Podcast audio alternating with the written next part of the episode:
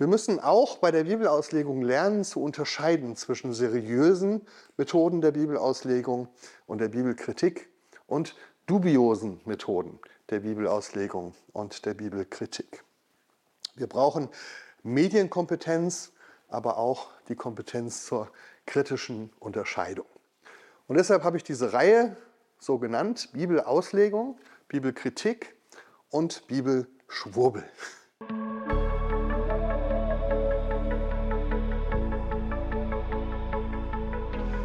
Bibelauslegung, Bibelkritik und Bibelschwurbel. Darum soll es gehen in dieser Vortragsreihe. Die Bibel ist, wie ich finde, ein faszinierendes Buch. Ich liebe es persönlich in der Bibel zu lesen, aber ich liebe es auch in der Bibel zu forschen. Die Bibel ist und war Quelle einer Inspiration für Milliarden von Menschen. Sie ist aber eben auch Gegenstand wissenschaftlicher Forschung. Und sie ist heute mehr denn je vielleicht Gegenstand intensiver Auseinandersetzung, nämlich über die Frage, wie man sie denn richtig auslegt und wie man sie verstehen soll. Und ich möchte in dieser Vortragsreihe ein paar ganz persönliche Beobachtungen weitergeben darüber, wie ich in unserer Zeit den Umgang mit der Bibel erlebe, und zwar in verschiedenen Kontexten, in Gemeinden, auch in der theologischen Ausbildung, auch in den sozialen Medien und da möchte ich versuchen, ein paar Schneisen zu schlagen für einen sachlicheren und sachgerechten Umgang mit der Bibel. Vor allem in solchen Diskussionen, in denen man sich über die schwierige oder schwer verständliche Bibeltexte streitet und auseinandersetzt. Und ich werde das in dieser Vortragsreihe tun aus einer sehr speziellen, ganz speziellen Perspektive und auch am Beispiel einer ganz speziellen Frage. Aber von dem, was ich sage, kann man dann genauso gut auch auf andere Fragen, andere umstrittene Bibeltexte, andere Bibeltexte, über die ihr vielleicht auch in Gemeinden redet, ähm, das übertragen und anwenden. Also, was ist die spezielle Perspektive für diese Vortragsreihe? Die Idee dafür ist bei mir entstanden, ist schon ein bisschen her, in der Anfangszeit der sogenannten Corona-Krise oder der Pandemiezeit. Und warum? Weil in dieser Zeit in den sozialen Medien ähm, oder überhaupt in den Medien ziemlich viel eskaliert ist an Diskussions- und Debattenkultur. Und es wurde so nach und nach deutlich, dass Menschen, die unterschiedlicher Meinung sind, dass es denen nicht immer gelingt, sachlich und seriös über solche Meinungen miteinander zu streiten sondern dass Diskussionen sehr leicht abgleiten in so eine Sphäre persönlicher Anfeindungen, Beleidigungen, Pauschalisierung, Generalisierung und manchmal auch Diffamierung. Und darüber hinaus haben wir ja in dieser Zeit festgestellt, wie schwer es auch für uns als User im Netz ist, sich in der Vielfalt der verschiedenen Medienangebote zu orientieren. Zwischen Fakten und Fiktionen, zwischen gut recherchierter Information und manipulativer Propaganda. Und so Begriffe wie zum Beispiel Fake News oder Faktencheck oder auch die Verschwörungstheorie waren plötzlich wieder ganz neu und präsent in unserem Alltagsvokabular. Und dann haben wir angefangen, viel darüber zu reden, wie es uns gelingen kann, zu unterscheiden zwischen seriöser Information und dubioser Desinformation. Schulen haben sich zum Beispiel darauf eingestellt, in ihren Klassen bei ihren Schülerinnen und Schülern für mehr Medienkompetenz im Umgang mit Informationen aus dem Internet und aus den sozialen Medien zu schulen und kompetent zu machen. Aber auch über notwendige Spielregeln für einen respektvollen Umgang miteinander und mit anderen Meinungen. Und je mehr ich das beobachtet habe, desto mehr ist mir aufgefallen, dass wir genau die gleichen Fragen eigentlich auch bei den Debatten über unterschiedliche Bibelauslegungen oder auch schwierige Bibeltexte eigentlich haben und dass wir auch hier sowas brauchen wie gemeinsame Spielregeln für einen sachlichen Umgang mit Bibeltexten, aber auch für einen respektvollen Umgang miteinander. Denn auch hier gleitet die Diskussion sehr oft und wie ich beobachte auch immer öfter ab in unsachliche Konfrontation, in manipulative Kommunikation, manchmal auch unseriöse Desinformation. Und wir brauchen dringend mehr Sachlichkeit in der Bibelauslegung und auch Spielregeln in der Kommunikation. Wir müssen auch bei der Bibelauslegung lernen zu unterscheiden zwischen seriösen Methoden der Bibelauslegung und der Bibelkritik und dubiosen Methoden der Bibelauslegung und der Bibelkritik. Wir brauchen Medienkompetenz, aber auch die Kompetenz zur kritischen Unterscheidung. Und deshalb habe ich diese Reihe so genannt, Bibelauslegung, Bibelkritik und Bibelschwurbel. Und äh, dieses schöne altdeutsche Wort Schwurbeln gehört ja auch zu den Worten, die in dieser Corona-Zeit äh, wieder neu in unserem Lexikon aufgetaucht sind. Inzwischen ist es auch schon wieder im Duden, aus dem es lange Zeit verschwunden war. Und Schwurbeln bedeutet eigentlich ursprünglich sowas wie taumeln, torkeln. Aber umgangssprachlich heißt es eben, kann man jetzt im Duden nachschauen, so viel wie Unsinn reden. Und zwar vor allen Dingen Unsinn reden durch umständliche Formulierungen, durch unnötiges Fachsimpeln und verdrehte Kommunikationsstrategien. Was können wir also lernen?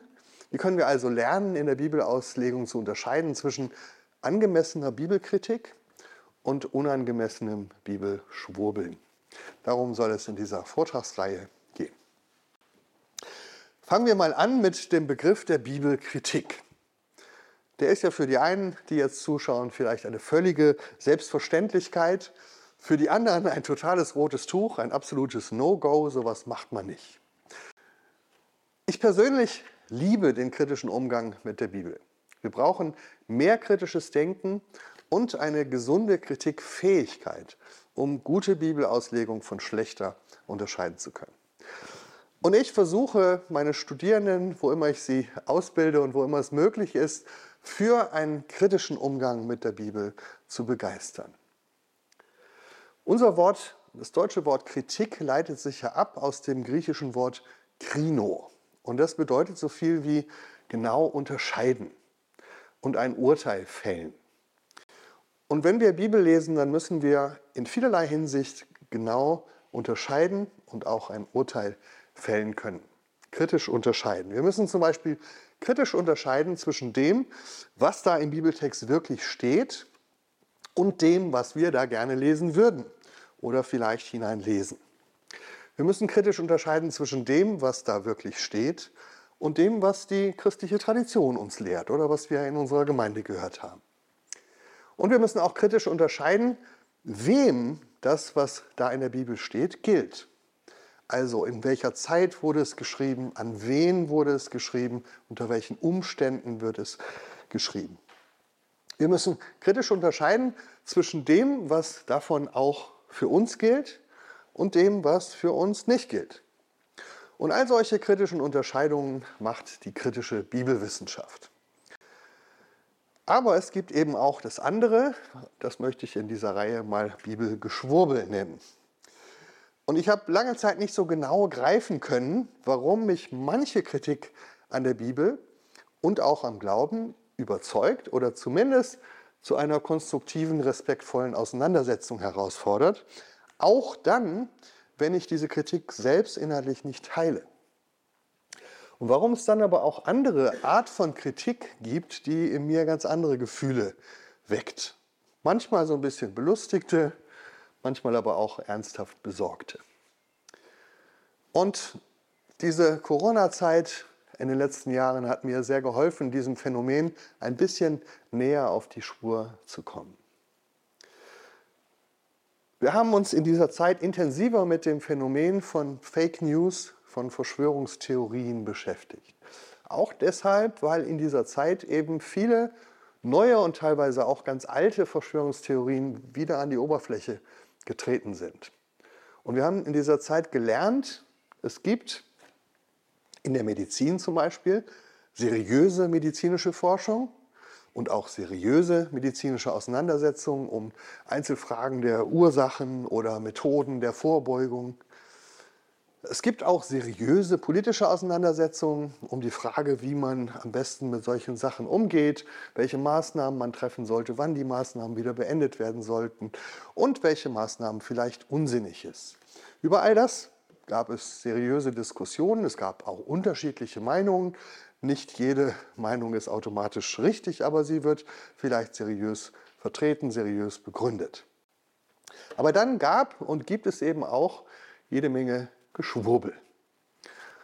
Also, was meine ich damit? Zum Beispiel Kritik an Medizinern und Politikern, die überhaupt nichts mit fachlicher Auseinandersetzung zu tun hat, sondern zum Beispiel mit erfundenen und verdrehten Fakten oder mit verschrobenen Weltbildern und Feindbildern, vielleicht auch mit eigenartigen Methoden medialer Manipulation. Und man kann versuchen, solchem Geschwurbel dann mit einfachen Faktenchecks entgegenzutreten. Das ist ja auch vielfach gemacht worden. Aber man merkt schnell, dass das bei denen, die dem Geschwurbel folgen, oft überhaupt keine Wirkung hat. Fakten spielen dann eben oft gar keine Rolle, solange die Story spannend ist und solange die Story das Weltbild bestätigt. Und all diese Beobachtungen finde ich jetzt eben auch im Umgang mit Bibeltexten. Es gibt einen Umgang mit Bibeltexten, der sich als wissenschaftlich und kritisch ausgibt, aber sich bei näherem Hinsehen als Schwurbelei entpuppt. Zum Beispiel, wenn man einen einfachen Faktencheck vornimmt.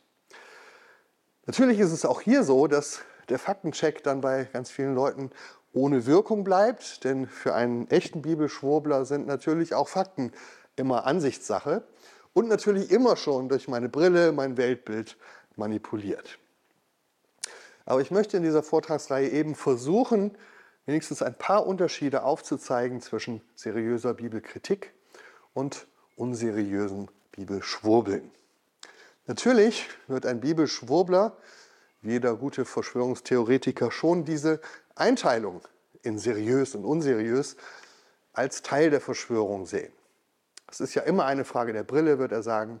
Seriös ist immer das, was man selbst glaubt. Unseriös ist immer das, was die anderen glauben. Aber ich glaube eben doch, dass man versuchen kann, den Unterschied irgendwie greifbarer zu machen. Und ich möchte mir für dieses Unternehmen ein Beispiel nehmen aus der Bibel, auf das ich mich dann in der ganzen Vortragsreihe immer wieder beziehe. Es ist ein Kleines Beispiel, aber dennoch nicht unwichtiges Beispiel aus der weiten Welt der Bibelauslegung, nämlich die Frage, hat Jesus den Menschen mit der Hölle gedroht? Hat Jesus den Menschen mit der Hölle gedroht? Also eine unangenehme, eine unpopuläre Frage. Viele würden sich wünschen, es wäre nicht so. Viele sagen, es ist gar nicht so. Auf jeden Fall ist sie geeignet für eine Menge von Verschwörungstheorien.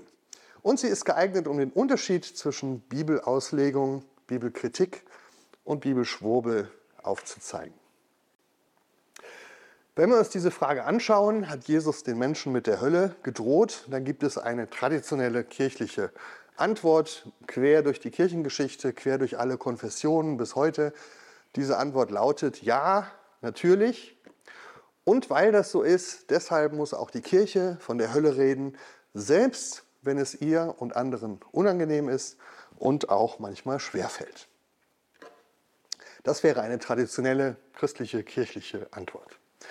Dann gibt es die Antwort der modernen kritischen Bibelwissenschaft. Die ist natürlich komplexer, aber wenn man mal versucht, sie mehrheitlich so zu formulieren, dann lautet sie ungefähr so, ja, natürlich hat Jesus den Menschen mit der Hölle gedroht, nach allem, was wir historisch wissen und vermuten können, hat Jesus das getan.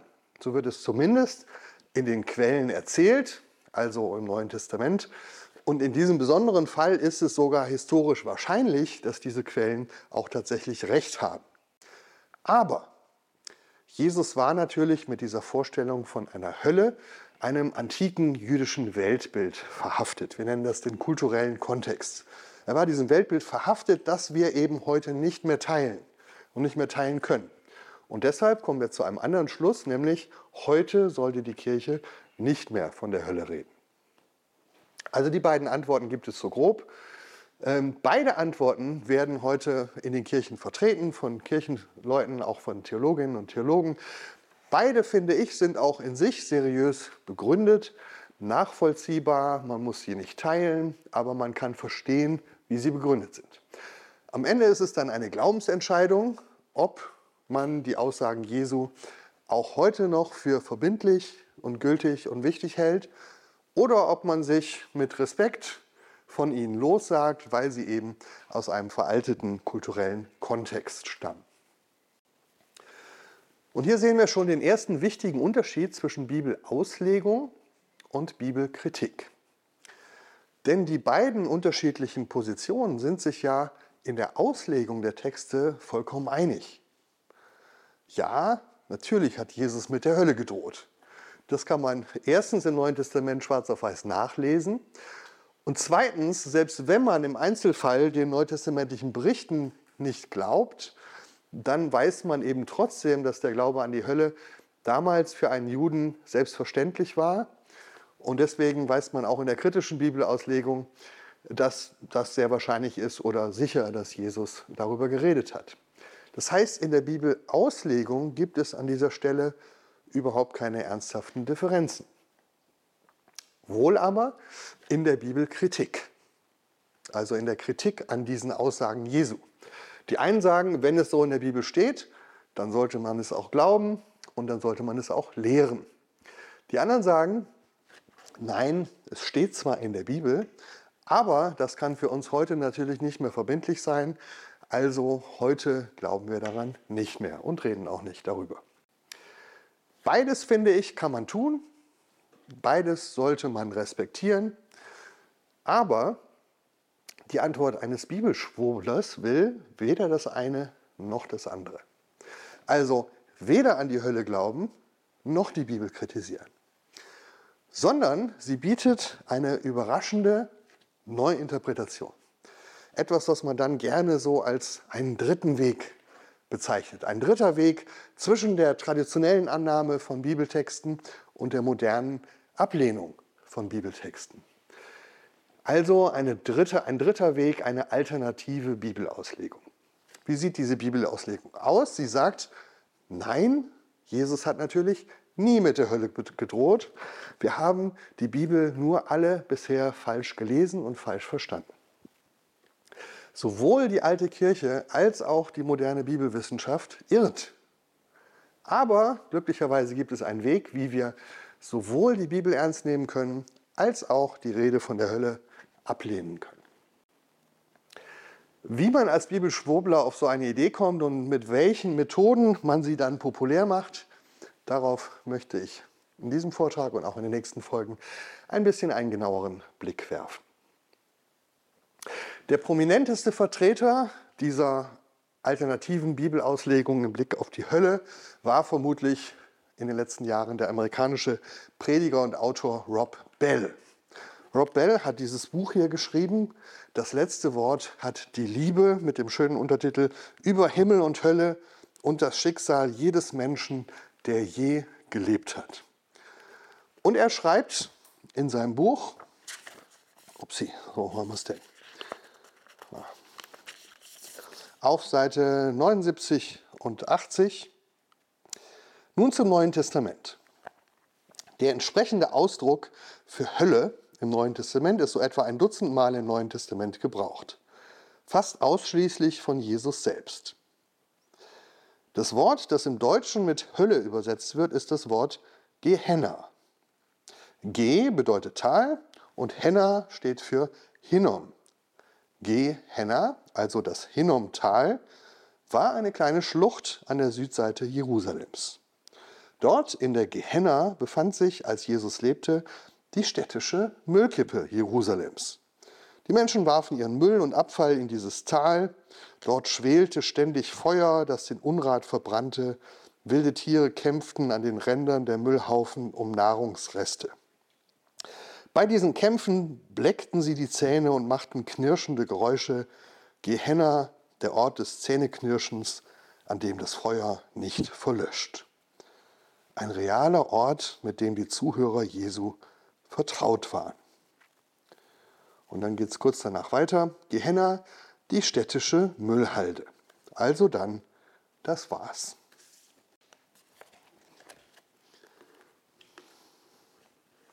Viele Christen haben diese Erklärung von Rob Bell damals mit Begeisterung, mit Aufatmen gelesen. Im Deutschen ist das Buch 2011 erschienen und haben gesagt, alles, was wir immer über die Hölle geglaubt haben, war ein einziges großes Missverständnis. In Wirklichkeit redet Jesus also nur über die städtische Müllhalde von Jerusalem, nicht über ein Leben nach dem Tod. Und damit ist das Problem dann überraschend gelöst. Weder muss man sich kritisch den Aussagen der Bibel gegenüber verhalten oder sich davon lossagen, wie es die Mehrheit der kritischen Bibelwissenschaftler tut, noch muss man an die Hölle glauben. Jedenfalls nicht so wie die christliche Tradition. Denn die Hölle war eben einfach eine Müllhalde vor Jerusalem. Nichts Schlimmes, nichts Ewiges, keine Strafe Gottes, einfach nur ein Bild für etwas, was ein bisschen unangenehm ist, was stinkt, was nicht so schön anzusehen ist. Es wäre so befreiend, wenn es nicht so falsch wäre und so verschwurbelt. Ich möchte in diesem ersten Vortrag zunächst zwei wichtige Aspekte eines seriösen Umgangs mit der Bibel benennen. Und das ist erstens der Quellencheck und zweitens der Faktencheck. Auch hier lernen wir wieder von den Verschwörungstheorien. Verschwörungstheorien und Schwurbeleien sind in sozialen Netzwerken ja meist schon daran zu erkennen, dass sie sich eben nur auf überraschende Außenseiterstimmen berufen. Die Logik dahinter ist klar, die Mainstream-Medien sind unzuverlässig, fremdgesteuert oder sie sind selbst Teil der Verschwörung. Und die wissenschaftliche Fachwelt, die ist zu träge oder zu eingebildet, um sich auf wirklich innovative, gute Ideen einzulassen. Und eins hat die Corona-Zeit deutlich gemacht, Schwurbeleien und Verschwörungstheorien verbreiten sich vor allem auf dem Weg von sogenannten alternativen Internetplattformen oder durch prominente Persönlichkeiten der Popkultur. Oder es werden irgendwie Geheimtipps per Telegram oder E-Mail versandt, dann kriegte man immer so Nachrichten. Hier, schau dir das mal an, das ist doch eine echte Sensation.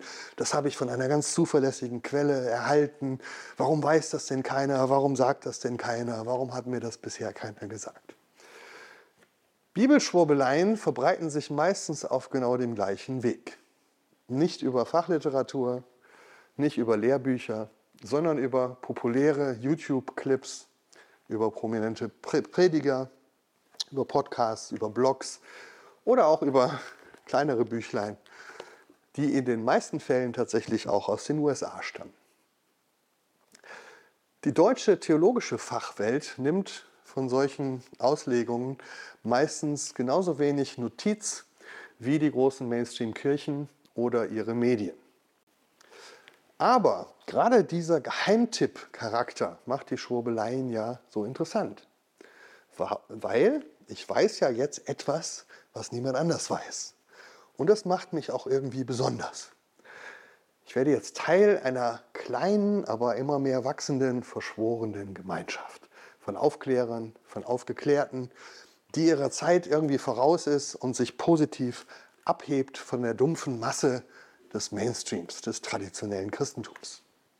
In der letzten Zeit zum Beispiel macht dieses Buzzword einer progressiven Theologie die Runde. Progressiv heißt ja vorneweg sein, also voranschreiten, den anderen voraus sein, nicht zurückgeblieben, ewig gestrig oder sogar vielleicht sowas wie Standard oder Mainstream. Wer möchte schon nicht progressiv sein?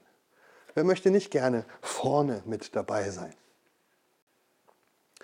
Und bei Bibelschwurbeleien kommt dann noch dazu, dass man sich meistens in zwei Richtungen vom Mainstream abgrenzt und auch abhebt. Auf der einen Seite ist da der Mainstream der traditionellen Kirchen mit ihren Bekenntnissen, ihrer Bibeltreue.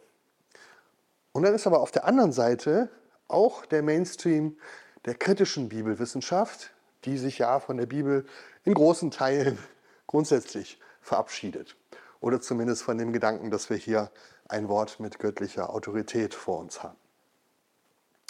Dazwischen liegt dann vermeintlich der schmale Pfad einer alternativen Bibelauslegung oder eines dritten Wegs. der sich eben sowohl von den traditionellen Kirchen als auch von der kritischen Bibelwissenschaft abhebt und bisher ganz verborgen blieb. Er findet sich eben nur in wenigen YouTube-Videos, in Podcasts und in Blogbeiträgen, die der Eingeweihte kennen muss und die man sich so ein bisschen heimlich unter der Ladentheke als Geheimtipp weiterreicht. Und natürlich ist die erste Frage, die man dann stellt, die Frage nach dem Faktencheck.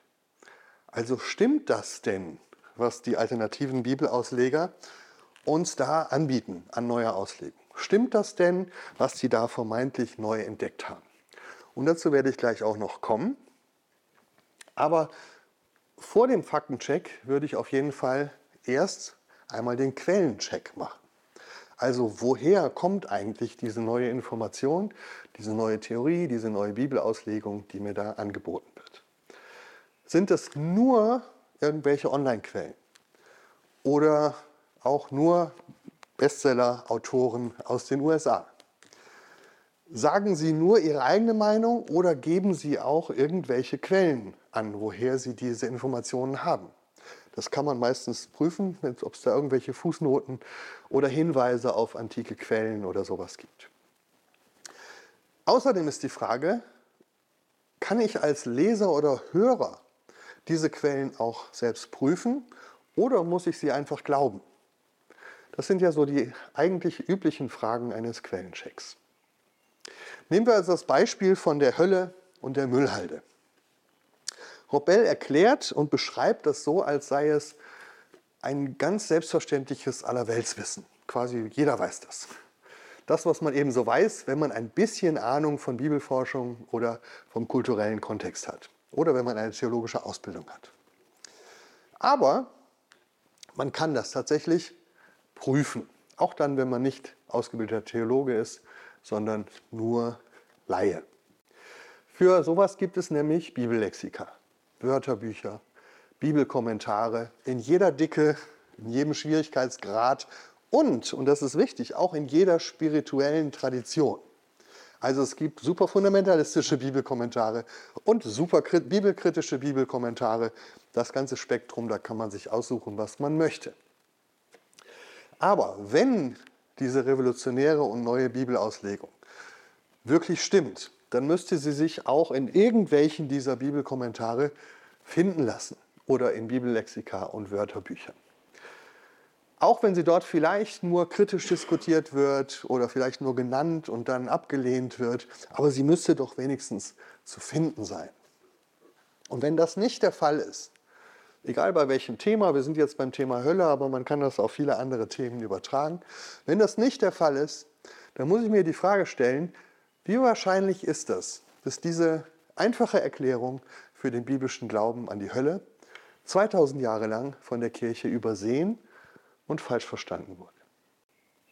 Und dass selbst 200 Jahre kritische Bibelwissenschaft diesem Irrtum noch nicht auf die Spur gekommen sind.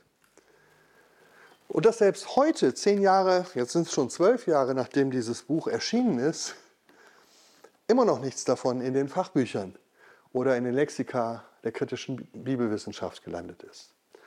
Kann das wirklich alles Teil eines großen Irrtums sein oder einer großen Verschwörung? Oder könnte es sein, vielleicht, dass die Theorie eines amerikanischen Predigers einfach zu verschwurbelt ist, um überhaupt von irgendjemandem, dem es um seriöse Bibelwissenschaft geht, beachtet zu werden? Könnte es sein, dass die meisten Bibelwissenschaftler sich das ansehen und dann sagen, ich habe Besseres zu tun. Was ist wahrscheinlicher? Dass diese Quelle hier unseriös ist oder dass alle anderen Quellen blind und unwissend, vernagelt oder gleichgeschaltet sind. Mein Tipp für den Quellencheck ist deshalb, wenn du irgendwo auf eine überraschende neue alternative Bibelauslegung im Netz stößt. Und wenn diese neue Auslegung sich vor allem über Videoclips und Podcasts und prominente Prediger verbreitet. Aber wenn du sie dann beim Quellencheck nicht auch in den üblichen Lexika und Fachbüchern finden kannst, dann mag sie noch so inspirierend, befreiend, überraschend oder auch tröstend sein. Die Chance ist dann leider hoch, dass es sich eben nicht um seriöse kritische Bibelforschung handelt, sondern um Bibelschwurbel. Vielleicht gut gemeintes, aber dann doch leider schlecht gemachtes Bibelschwurbel. Das war also der Quellencheck. Jetzt noch das zweite, nämlich der Faktencheck. Die Diskussion um Verschwörungstheorien und Fake News in den Corona-Jahren hat ja vor allen Dingen eins deutlich gemacht. Immer wieder muss man geduldig und mühsam den Faktencheck machen. Natürlich bekommt man so mit der Zeit ein Gespür dafür, welche Quellen seriös sind, welche eher dubios sind. Aber nur allein der Blick auf die Quellen kann natürlich nicht der Grund sein, dass das, was sie sagen, man, dass, dass man das von vornherein ablehnt. Sondern man muss sich dann schon die Mühe machen, tatsächlich auch die Fakten zu prüfen. Das ist in manchen Fällen sehr einfach. Man kann ja heutzutage Fakten prüfen mit Fotos, mit Dokumenten, mit Videoaufnahmen. Das wird dann auch oft gemacht im Netz. In manchen Fällen ist es tatsächlich schwieriger, zum Beispiel wenn es um private Gespräche geht oder um Informationen, die irgendwie geheim sind oder nicht öffentlich zugänglich. Da wird es dann schwieriger.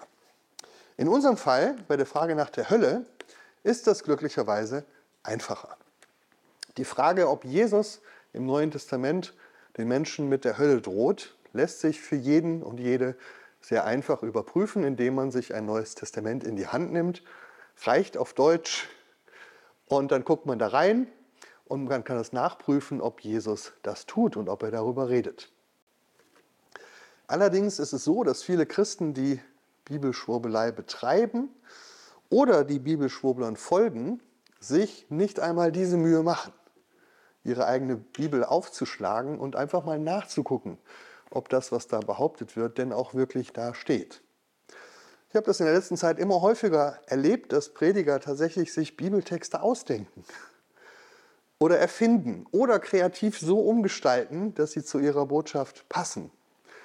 Und das können die ja heute nur tun, weil sie wissen, dass kaum mehr jemand wirklich im Originaltext nachschaut. Und wenn ich Originaltext sage, meine ich nicht Griechisch oder Hebräisch, sondern den deutschen Text. Also der erste Tipp für den Faktencheck, selbst die Bibel in die Hand nehmen, Erstmal nachlesen ist immer ein guter Tipp. In diesem unserem speziellen Fall reicht er aber nicht. Denn in diesem Fall ist es ja so, dass niemand ernsthaft bestreitet, dass es tatsächlich so im Neuen Testament steht. Dass also Jesus im Neuen Testament immer wieder mit der Hölle droht und die Hölle erwähnt. Sondern was strittig ist, ist ja die Frage, ob dieses Wort Hölle, also ob der Bibeltext vielleicht ganz anders gemeint sein könnte, als wir ihn speziell, bisher gedeutet haben. Also, es geht tatsächlich hier um die Auslegung dieses Textes. Es geht um die Frage, ob mit dem Wort Hölle die Müllhalde von Jerusalem gemeint war oder nicht, wie man bisher immer dachte, ein jenseitiger Ort der Strafe, an den die bösen und ungerechten Menschen nach ihrem Tod kommen. Es geht also nicht mehr nur darum zu checken, was da steht, sondern es geht darum zu checken, was damit gemeint ist. Das ist ein bisschen schwieriger. Also um das, was in den Köpfen der Menschen vorging, die da reden oder die da, die da zuhören, wenn sie dieses Wort Hölle hören. Also woran dachten Leser des Neuen Testaments, Leserinnen des Neuen Testaments, wenn sie hörten, dass Jesus mit der Hölle droht? Dachten sie dann sofort an die Müllhalde von Jerusalem, ja, die kennen wir ja, oder dachten sie an diesen Ort der ewigen Strafe nach dem Tod? Und an dieser Stelle beginnt jetzt die etwas mühsame Aufgabe der historischen Forschung. Der Bibelschwurbler sagt zunächst, ja, das ist ganz klar, jeder wusste damals, dass die Müllhalde gemeint ist. Kultureller Kontext, das ist ganz klar. Wenn man aber dem Bibelschwurbler dann widerspricht und sagt, die ganze kritische Forschung, die gesamte kritische Forschung sagt etwas anderes, dann antwortet der Bibelschwurbler, naja, das ist natürlich Ansichtssache. Hier geht es ja nicht um Fakten, sondern um Deutungen und da hat eben jeder seine eigene Brille. Diese Art von Diskussion ist leider sehr mühsam, aber das ist genau das tägliche Brot des Faktencheckers, egal ob beim Tagesschau-Faktencheck oder bei Mimikama.at, die so Internetmythen äh, checken. Also alle, die sich irgendwie mit verschwurbelten Theorien und Fake News in den sozialen Netzwerken auseinandersetzen. In der kritischen Bibelforschung kann man aber jetzt die Bedeutung von Worten prüfen. Also was dachten die Leute damals, wenn sie sowas gehört haben? Wie macht man das? Man hat zum Beispiel das Wort Hölle. Man guckt in antiken Quellen, also innerhalb und außerhalb der Bibel, also alle antiken Texte, in denen dieses Wort vorkommt, und schaut sich an, was ist denn da damit gemeint.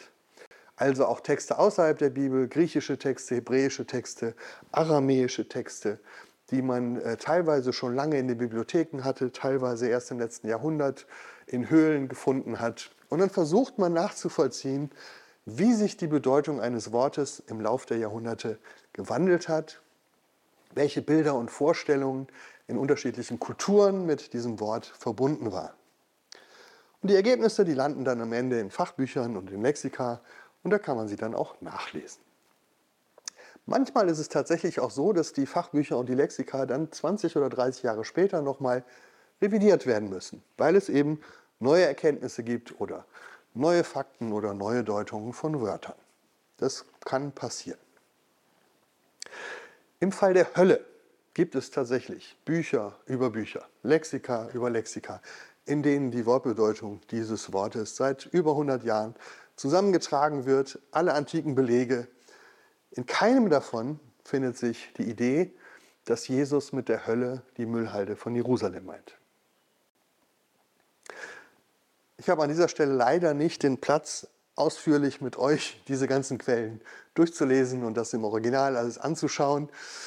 Für einen ganz kurzen Faktencheck verweise ich deshalb an dieser Stelle einfach mal auf das Internetportal der Deutschen Bibelgesellschaft bibelwissenschaft.de. Äh, da kann man sowas nachgucken. Das ist so etwas wie der Standard der internationalen akademischen Bibelwissenschaft.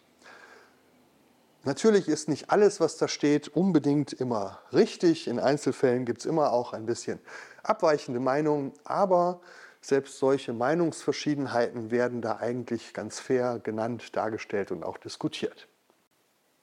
Also insgesamt ist dieses Portal bibelwissenschaften.de ein recht zuverlässiges Portal, um die Mehrheitsmeinung der aktuellen kritischen Bibelforschung kennenzulernen. Und äh, aus diesem Portal fasse ich jetzt nur mal kurz zusammen, was man dort über das Wort Hölle, also hebräisch Gehenna, findet. Erstens, das Wort Gehenna stammt tatsächlich ursprünglich vom Namen eines Tales vor den Toren Jerusalem ab. Gehinnom. Das ist also das Fünkchen an historischer Wahrheit, auf das Robel seine ganze Theorie aufbaut. Was man dann aber bei ihm nicht mehr findet, sind die nächsten Sätze aus dem Lexikon und das sind die folgenden Fakten. Auch hier Zitat aus bibelwissenschaft.de. Erstens wird das Tal in den Quellen aus der Zeit Jesu nicht mehr namentlich genannt. Es verliert seinen Namen. Und wir können nicht mehr erheben, wie es zur Zeit Jesu hieß. Also erste Beobachtung, das Tal hieß gar nicht mehr so. Zur Zeit Jesu, wir wissen nicht, wie es hieß. Mit anderen Worten, niemand dachte an dieses Tal, wenn Jesus von Gehenna sprach. Und dass dort eine Müllhalde existierte, ist übrigens auch ein Gerücht, für das es erst ab dem Mittelalter, späten Mittelalter Quellen gibt. Jetzt zurück zu bibelwissenschaft.de. Zweitens wird der alte hebräische Name des Tales, also Gehinnom, vom, von diesem Tal gelöst, dann zu Gehinnam im Aramäischen, dann zu Geenna im Griechischen und dann in der neutestamentlichen Literatur zur wichtigsten Bezeichnung für die Hölle als Ort der Strafen nach dem jüngsten Gericht, der auf Erden nicht mehr lokalisiert werden kann. Mit anderen Worten, das Wort Gehenna hatte seine Bedeutung im Laufe der Zeit verändert.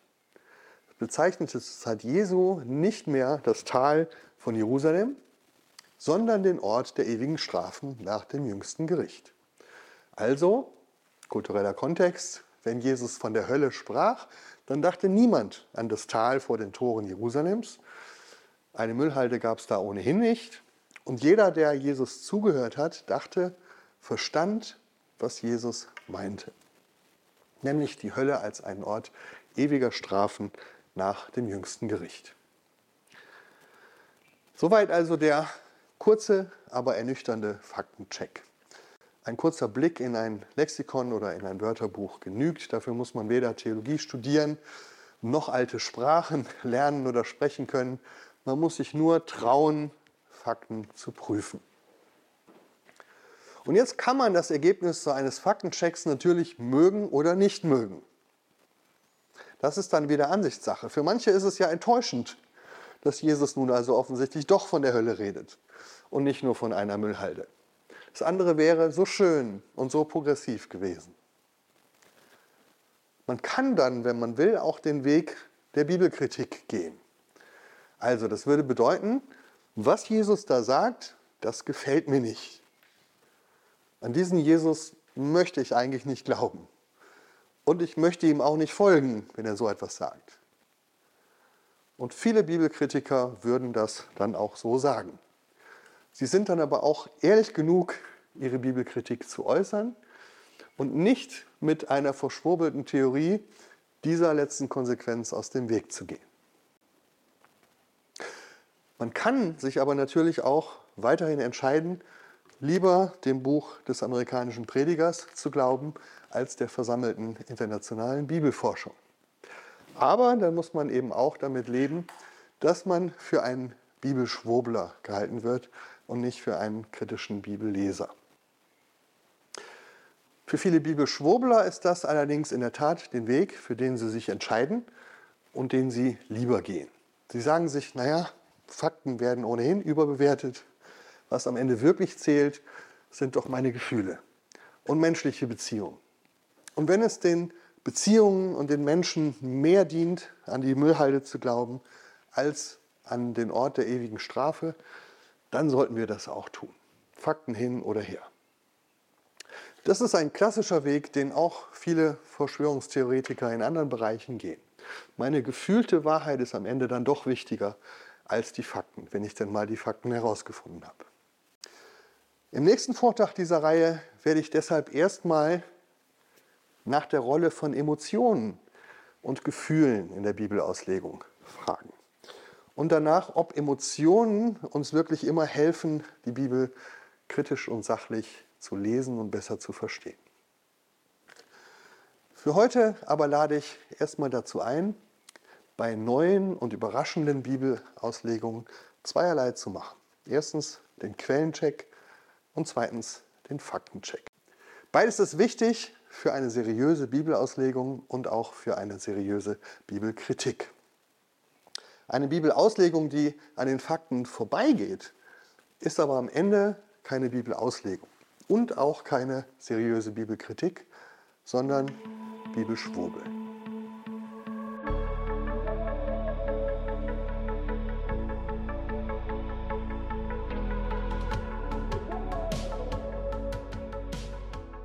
Wir brauchen mehr kritisches Denken und eine gesunde Kritikfähigkeit, um ja, du kannst ja auch schneiden, ne? Ja. Gut. Wir brauchen mehr kritisches Denken und eine gute Kritik, gute, also an dem Ding hänge ich jetzt, wie auch immer, du schneidest das ja. Was habe ich denn da geschrieben?